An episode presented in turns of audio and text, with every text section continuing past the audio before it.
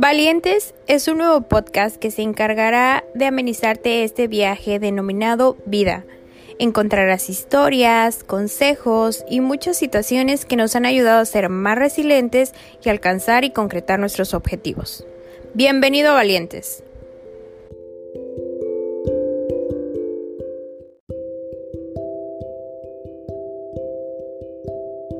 Hola, hola, bienvenidos a Valientes. Hoy tengo la fortuna de tener una mujer maravillosa.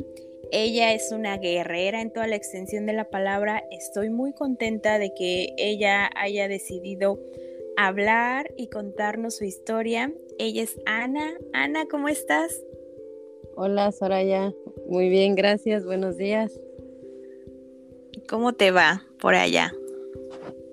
Por aquí.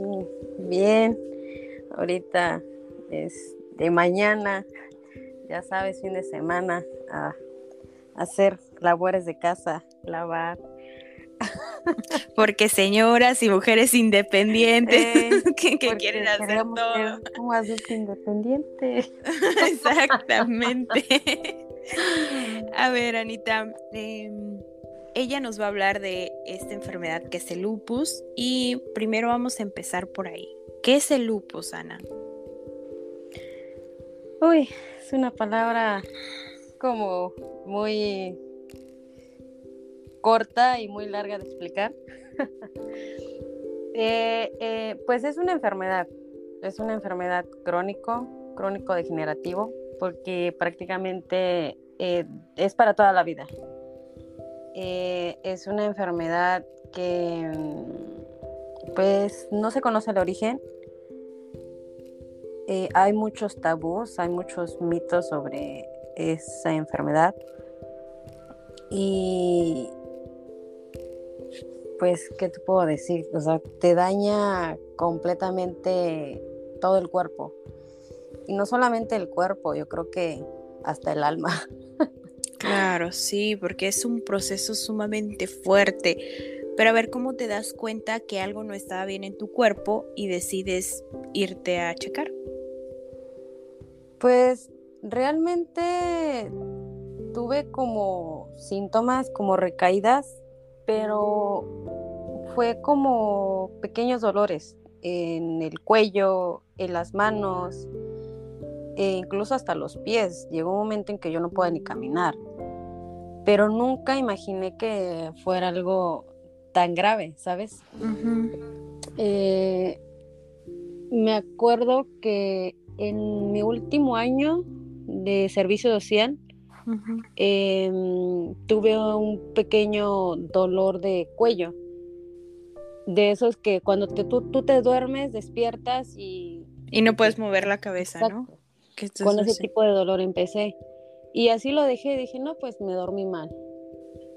Y de ahí estuve que como un mes con ese dolor, me, me parece, y hasta que llegó un momento que yo no lo aguantaba y fui al doctor y me dijo, es que tienes un esguince en el cuello.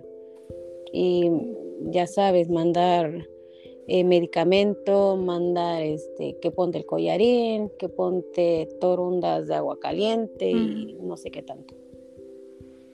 Y pues ya lo dejé, se, tomé el tratamiento, eh, ya me sentía mejor eh, ¿qué te gusta? Como a los tres meses otra vez eh, continúa el dolor de cuello, pero ahora esta vez se, se avanza como hacia mis extremidades, hacia las manos.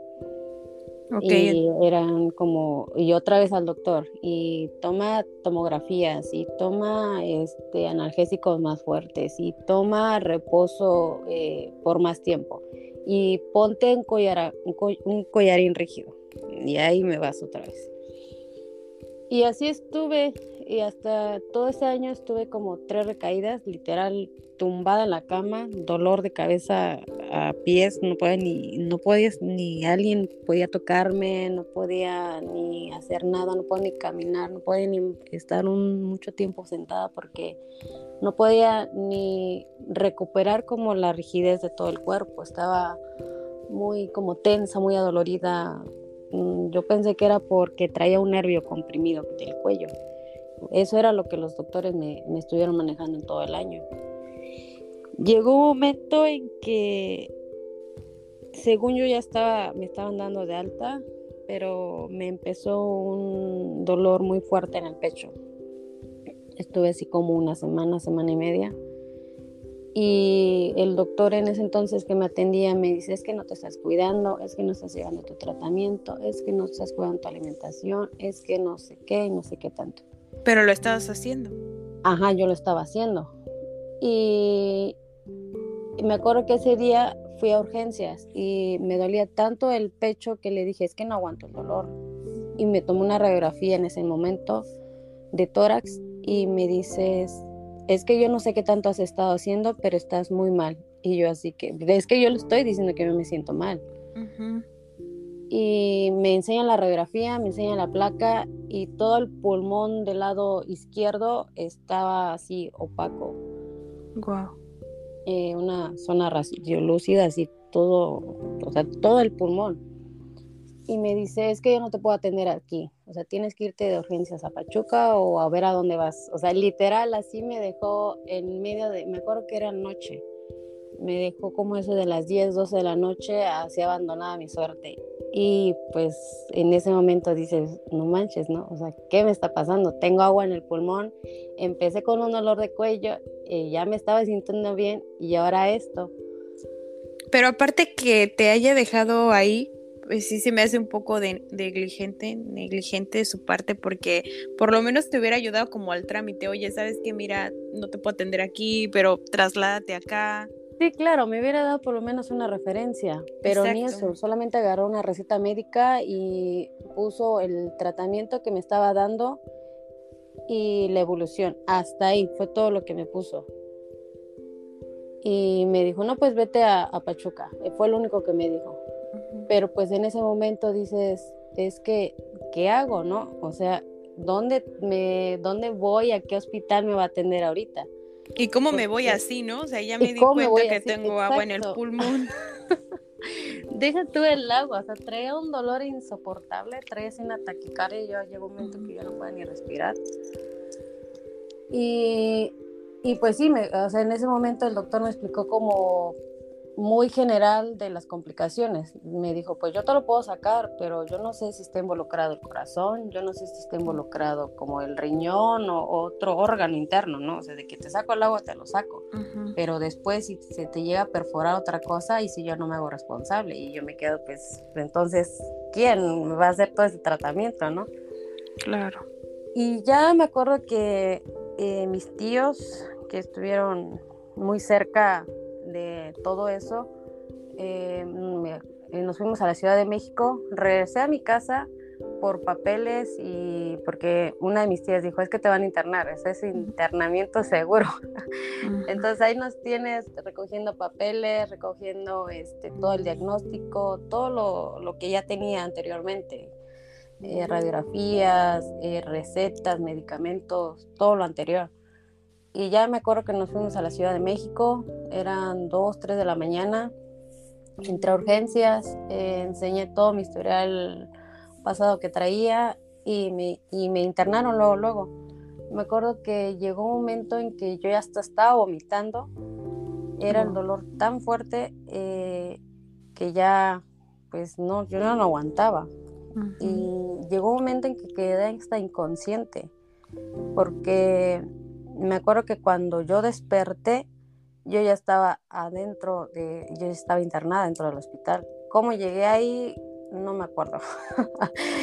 Simplemente me acuerdo que llegué y ya estaba, tenía un montón de doctores alrededor de mí, este, pues obviamente preguntando todos los antecedentes, que qué hacía, que desde cuándo tenía eso, que qué medicamentos estaba tomando y así sí estuvo como muy, muy complicado ese día, pero creo que eh, yo creo que en el momento de toda esa adrenalina que uno vive o que vivía en su momento, no, no sé, es como, no sé ni cómo explicártelo. Es algo difícil de, de, creerlo, de decir por qué me está pasando a mí esto o en qué momento me, me empezó a dar todo esto. O cómo no me di cuenta, ¿no? ¿Cómo no me di cuenta antes? no me di cuenta antes? ¿en qué, en qué momento me descuidé tanto o, pasó esto, no? Estar ahí como que en un hospital y rodeada de, de tubos, de inyecciones y de no sé qué tantas cosas, es como que, como que tocas fondo. en ese momento te dicen, ¿sabes qué? Tu diagnóstico es este. Eh, pasó como una semana, como tres días, una semana a lo mucho, para que corroboraran el diagnóstico, porque obviamente lo primero que hicieron fue sacar el agua del pulmón, eh, aliviar todo como el dolor que traía, em, poner analgésicos, eh, hacer los estudios correspondientes, muestras de sangre, que radiografías. Entonces, en lo que te pasan de médico general a, un médico ya especialista, pues sí tarda un poquito porque va a depender del, resultado del diagnóstico que te den en ese momento. Y afortunadamente, pues llega a un buen hospital eh, con todas sus eh, especialidades, muy equipado el, hospital y yo creo que fue también de, lo que me, ayudó en ese momento.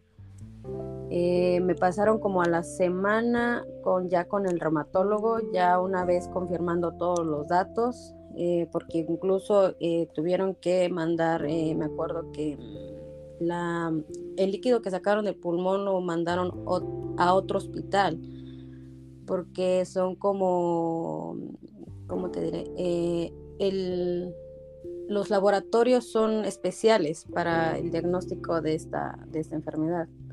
No es como en cualquier lugar puedes ir y sabes qué necesito como la muestra de sangre un ejemplo no este, que me diagnostique si tengo glucosa.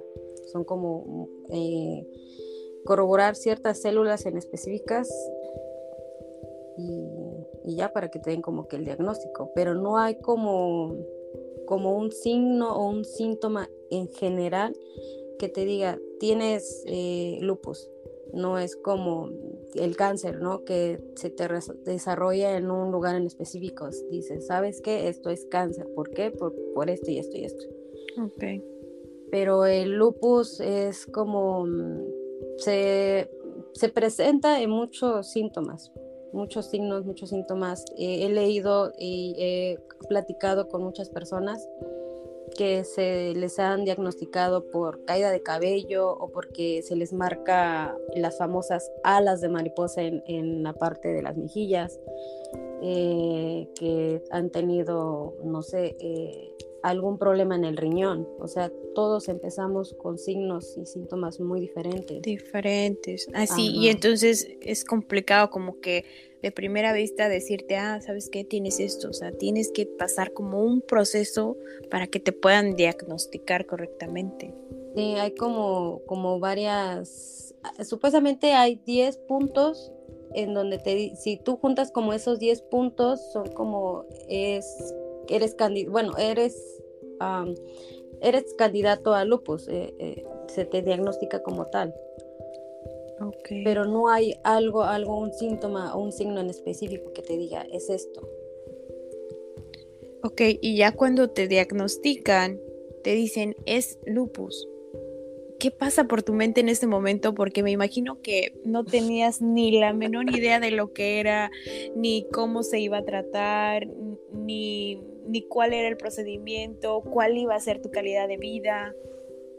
En su momento sí sabía que era, eh, porque yo estudié, yo estoy estudiada en la área de, salud, entonces pues sí nos corresponde como conocer ciertas enfermedades. Pero es, te vuelvo a repetir, es diferente que tú seas el médico, que tú diagnostiques algo y que tú seas el paciente. Son dos puertas muy diferentes. Entonces yo me quedé en el momento cuando me dijeron, tienes lupus y yo así de, o sea, ¿por qué, no? Claro. Y ya me dijeron, no, pues es que tus diagnósticos que se te mandaron arrojan esto tus glóbulos tales eh, están muy bajos. Eh, el líquido que te sacaron del pulmón dicen que tienes anticuerpos eh, NA muy altos, que no son normales en una persona normal. ya, tienes, ya tienes signos de artritis, síntomas de artritis. Este, te repito que estuve como en todo ese año, de repente tenía como dolores articulares en las manos. Yo ya no podía ni hacer algún movimiento porque yo ya sabía que me iba a doler. Tenía que eh, bañarme con agua literal, sí, caliente y hirviendo para que yo pudiera como, para que mi cuerpo como que retomara el movimiento otra vez. Entonces, todos esos signos eh, me, los doctores dijeron que era eh, lupus, porque ya tenía signos de artritis, dolor muscular, este, lo del derrame del, del pulmón y, y, otras cosas que se fueron manifestando en todo ese mes que estuve en el hospital. Porque incluso ya cuando, cuando después de que me dieron de alta, como a los 3, 4 meses, pues obviamente mi cuerpo estaba todo como alborotado, todo loco, ¿no? Porque estaba como apenas en su punto alto. Y pues obviamente nunca, yo al hospital hasta la fecha no, no he podido liberar. Sí es como de rutinas ahorita actualmente cada tres meses, cada tres meses pruebas de laboratorio y hasta ahí. Pero en su momento era de por lo menos tres, cuatro veces a la semana ir al hospital y en ese en uno de esos de una de esas visitas al hospital me mandaron unos laboratorios de no sé de ahora sí que de pies a cabeza te revisan y me mandaron uno que era en específico para para eh, conteo de proteína. Y me dijeron es que em, ya tienes afectado el riñón y me quedo así como, o sea, ¿cómo? O sea, primero me dices que ya tengo ahorita el pulmón dañado. Tengo, tengo ahorita dolores de abuelita. Claro. siempre digo, mis dolores de abuelita. Y ahorita me están diciendo que mi, mi riñón está por los suelos. Y me dicen, sí, pues, porque se te está, eh, se te, el lupus está, te está atacando el cuerpo muy, muy feo. Y pues obviamente llega un momento en que dices, pues, ¿qué, qué estoy haciendo o qué, qué hice mal como para que de repente me pasara todo esto, ¿no? Sí, aparte que eres súper joven. Somos. Ah, somos, sí, somos, somos, somos súper jóvenes. Pero sí, o sea, para este momento que te diagnostican tendrás 25, 26. Eh, más o menos 24, 25. Ajá. Sí, estabas o sea, como más realmente joven. estamos, estamos así como... En la plena. sí, así cuando uno dice, tienes planes de terminar tu carrera, de seguir trabajando, de, crecer. con algún... Sí, exactamente, de crecer, de, de, estar con tu pareja, de formar una familia. claro. o sea, estás en ese punto en donde quieres ya como ser el famoso adulto independiente, ser el adulto realizado, ser el adulto este, triunfador. O sea, estás en tu pleno auge, donde estás hasta arriba y de repente doy como el la ¿cómo te diré? Te estrellas, ¿no? Contra la Me estrello y digo, wow, ¿no? o sea, que hasta es, es increíble cómo uno puede estar arriba y de repente por algo tan simple estás abajo, ¿no? Claro. Y sí, me acuerdo que estuve, me mandaron al psicólogo, me mandaron, este, pues obviamente con el nutricionista, me mandaron, yo ya conocía medio hospital, que el neumólogo, el nefrólogo, o sea, todo mundo. Entonces, pues prácticamente del, de mi servicio, o sea, de todo ese ambiente estudiantil en donde yo estaba, pasé a ser como mi tiempo, ajá, 24 horas dedicándome a mi salud. O sea, eso como que lo dejé a un lado y me dediqué por completo a a mi recuperación, pues como que a lograr a aceptar más que nada, ¿no? A resignarme, no resignarme, aceptar, porque resignación siento que es como, como gente que piensas como, como perdedor, ¿no? De decir, no, pues ya qué, o sea, no, o sea, tener como tu actitud positiva siempre de, ok, me pasó esto, pero ya me levanté y puedo otra vez. Y si me he levantado de estas, puedo seguir haciéndolo en otras ocasiones. Porque es dependiendo de cómo tú lo quieras ver. Si tú estás como de en ese ambiente de que no, es que ya no, ya no, ya no voy a ser la misma persona de antes, eh, mi vida ya acabó, ya soy un fracaso social, este, no sé, como que te, si te encierras en ese mundo, pues obviamente todo lo que tú pienses es lo que vas a traer. Exacto, sí, claro. Entonces, como ponerte como una mente, eh, no sé, como rodearte de cosas positivas, de hacer, de tratar de hacer em, algo en, en, que entretener tu mente, de obviamente de buscar ayuda psicológica, de rodearte de pacientes que estén viviendo por la misma situación que tú y pues entender que el mundo no se acaba, ¿no? El mundo no se acaba y tal vez em, comprender que ahorita te tocó estar, estar viviendo esto, ¿no? Pero dices, ok, ¿no? Pues, por lo menos no me fue tan mal. Em, en el hospital te juro que se te hace como el corazón como de niño, no sé, como que valoras muchas cosas. que tienes? Eh, ves muchos pacientes de todo tipo, ves pacientes con cáncer, eh, niños incluso sufriendo por alguna por algún cáncer que se le haya diagnosticado, o sea, te, te vuelve realmente una persona muy humilde en ese aspecto y tomas eh, dejas de, te deja de importar como cosas materiales, te, enfocas más en tu salud, te enfocas más en valorar más el tiempo con tu familia, de valorar eh, esos pequeños momentos que la vida te da, em, de enfocarte más en tu salud, en uno mismo, ¿no? De decir, ok, ¿cuándo yo he hecho esto por mí? Algo que yo siempre he querido hacer, pero no lo he hecho por el trabajo, por la escuela, por estar con los amigos, no sé, no sé si me entiendas en ese aspecto. Algo, algo que sea de ti mismo, que digas, ah, ok, hoy voy a hacer, voy a hacer ejercicio, o hoy quiero consentirme haciéndome, no sé, eh, a pintarme el cabello, no sé, algo, algo que sea para ti. Pero que, o sea, que algo que tú quieras, que no era como, como que lo veías cotidiano, o sea, como decías, ay, me voy a cortar, pero no, ahora es me voy a cortar el pelo, me voy a sentir mejor. ajá, que no se quede como que me voy a hacer esto, no, ok, voy a hacer esto, vamos ahorita. Mm. Vivir el momento. Vivir el momento, o sea, si lo quieres hacer, hazlo, ok, hazlo.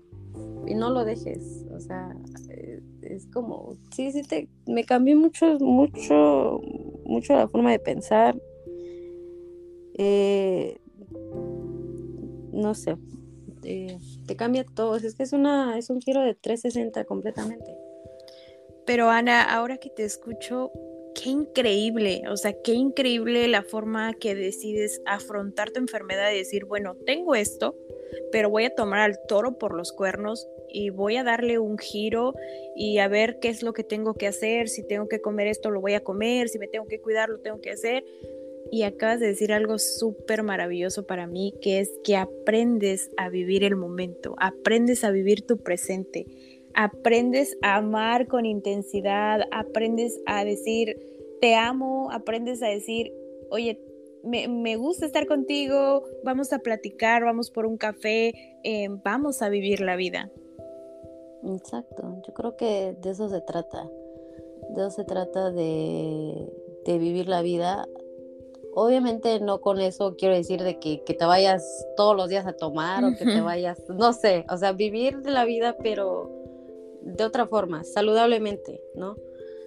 De estar con tu familia, de disfrutar esos momentos contigo mismo, de el simple hecho de que tú salgas a caminar, pues eso es algo para ti, ¿no? O sea, sabes que te va a ayudar, sabes que te va a relajar el cuerpo, sabes que vas a disfrutar como la vista o, que vas a pensar en otras cosas o te vas a distraer un poco, pero no vas a estar todo el tiempo de, ay, porque yo, eh, ¿por qué me pasa esto? Es que no sé qué, o sea, como quitarte esos, comentarios negativos de la vida. Porque incluso, eh, em, no sé, yo creo que en, ese momento o en estos momentos más difíciles es cuando uno conoce la, verdadera amistad, la verdadera familia. Em, eh. Y lo que vale la pena, claro. Realmente lo que vale la pena, sí. ¿Quiénes, quiénes son los que están ahí a, a, tu lado? Así es. Oye, de verdad estoy sumamente agradecida por la oportunidad que me das de darte voz, de, de, saber un poquito más del tema, porque hay mucha desinformación sobre este tema. Me encantaría que dejaras algún mensaje para aquellas personas que han padecido de lupus o tienen a un paciente con esta enfermedad. ¿Qué es lo que les puedo decir? Simplemente seguir con el tratamiento, no desanimarse, la vida continúa y cuidarse, cuidarse. No, no, o sea, la alimentación creo que eh, siempre lo he, hecho en todos los comentarios que he tenido, las pláticas que he tenido con las personas. Eh, la alimentación es una de las cosas principales muy, muy, muy principales, eh, no, no, solamente para esa enfermedad, para todas las enfermedades, tanto el ejercicio como la alimentación. Sí, eso es la, la, base de todo. Sí, de hecho a mí me ayudó demasiado. Me acuerdo que eh, yo cuando recién empecé eh, con eso del deporte, porque yo sí era una persona sedentaria. me acuerdo que a Kenia, Ah, fue como de las primeras personas en que me estuvo apoyando en, ese, en ese aspecto. Y es padre eh, conocer como el potencial de tu cuerpo a pesar de alguna condición física o de salud que tengas, porque dices, ok, estoy, estoy en, tengo esta condición, pero no me impide caminar, no me impide hacer un deporte, no me impide eh, hacer una dieta, no me impide eh, cambiar mi estilo de vida. ¿No? O sea, sí, pero, o sea, no estoy como inválido, no me falta una mano, no me falta un pie, no estoy ciego, puedo hacerlo, ¿no? Así es que, es que me da, me da mucho orgullo escucharte porque eres eh, tal cual la representación de la palabra fortaleza, Ana. Estás aquí dándonos tu testimonio y estás siendo fuerte, íntegra, y aparte con este mensaje de seguir por la vida, de luchar por lo que quieres, de seguir y vivir tus sueños, eh, es increíble realmente la perspectiva que nos das ahora. Gracias. No, no lo veía así, pero yo creo que uno, uno tiene que aprender por sí solo a, a levantarse, porque como te, repito, es de lo que tú proyectas es lo que tú atraes. Si, si, tú te proyectas como una persona de que es que no puedo, es que no tengo tiempo, pues obviamente va a ser todo eso, eso todo el tiempo. Eh, recuerdo muy bien a una persona de un club. Eh, yo llegué a un momento en que yo ya no, o sea, esto no ha sido fácil. Llegó un momento en que yo no, yo ya no podía como ya, o sea, cada que iba al hospital era, es que ya estás mal de esto, es que ya estás mal del otro, es que ya te afectó el ojo, es que te tenemos que aumentar la dosis, es que este, te hizo mal ese medicamento y ahora te lo tenemos que cambiar. Entonces sí llegó un momento en que yo ya decía, sabes que ya todo al carajo, ¿no? Eh, pero esta persona en particular, se lo agradezco mucho, eh, me hizo un comentario fuerte, así de de estás joven, estás soltera, em, estás enferma, pero si tú no te ves por ti misma, nadie no va a ser por ti. O sea, fueron unas palabras así que sí me calaron y dije, es que tiene razón, ¿no? No voy, a, no voy a vivir el resto de mi vida sintiéndome así. Estar en la depresión, estar eh, toda desanimada, eh, no, yo creo que esa persona se lo agradezco demasiado. Si no me hubiera hablado de esa forma, no sé, como que no, no hubiera entendido como mi razón, no mi razón de vivir, pero por lo menos seguir adelante, seguir luchando, seguir aprendiendo, aprender a vivir con esto. Claro, tu propósito de vida, porque a lo mejor no sabes que a través de esto tú puedes cambiarle la vida a muchas personas, por lo menos en la forma de llevar su enfermedad. Sí, claro. Es, es, muy bueno lo que, lo que nos cuentas el día de hoy. Te admiro demasiado. Eh, yo tengo un concepto de ti muy bueno, pero ahora lo reafirmo. Sé que que este proceso ha sido difícil, pero en el proceso has construido una mujer fuerte, una mujer que ama su cuerpo, que ama cuidar su alimentación y que ama los pequeños momentos que le da la vida. Mil, mil gracias, Ana, por atreverte a hablar, por estar hoy aquí en esta entrevista. No, gracias a ti por, por abrirme este espacio y más, eh, se te agradece demasiado. O sea, yo creo que todos aportamos cierto granito de arena en todas las personas, ya sea un comentario, es bienvenido, ¿no? ¿Quisieras agregar algo más para aquellas personas que te van a escuchar? Mm, simplemente cuídense, amen su cuerpo eh, y nunca hagan comentarios hirientes hacia algo que no conocen, porque es feo.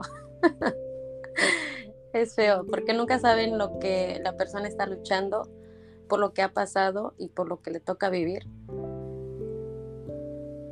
¿Y qué ah. más se puedo decir? Pues simplemente ahorita este mes eh, estamos eh, celebrando, es el mes de, ya sé que es Día de las Mamás, el mes de las mamás, pero a nivel internacional es el Día Mundial de Lupus, el 10 de mayo. Entonces, este, hay muchas campañas, hay muchas asociaciones, de hecho aquí en la Florida hay una, en la Ciudad de México hay varios, en, que se da el día para pintarse, este, poner todo morado. Es como que el color que, nos representa a nosotros. Así es que si ustedes conocen una persona que tienen eh, que tiene lupus o que eh, ha padecido de esta enfermedad en algún familiar cercano, pues pueden acercarse a estas asociaciones. También es sumamente importante como crear esta red de apoyo donde sepas que no estás solo, que sí es una enfermedad grave, pero se puede llevar una calidad de vida buena y todo depende de tu actitud y de la forma en la que veas la vida. Claro, claro, eso es como si estuviéramos hablando de diabetes, de hipertensión, de... O sea, es como cualquier otra enfermedad ya va a depender de ti cómo tú lo tomes. Así es. Pues muchas gracias Ana por estar hoy aquí. Eh, que tengas excelente día. Sigue como lo que eres, una guerrera. Eres admirable. Eh, no cabe duda que, que lo que haces, que lo que transmites es increíble. Y pues nada, que el universo, que Dios te bendiga siempre a donde vayas y que seas luz por cualquier lugar a donde vayas. Gracias, bye bye. Muchas gracias, adiós.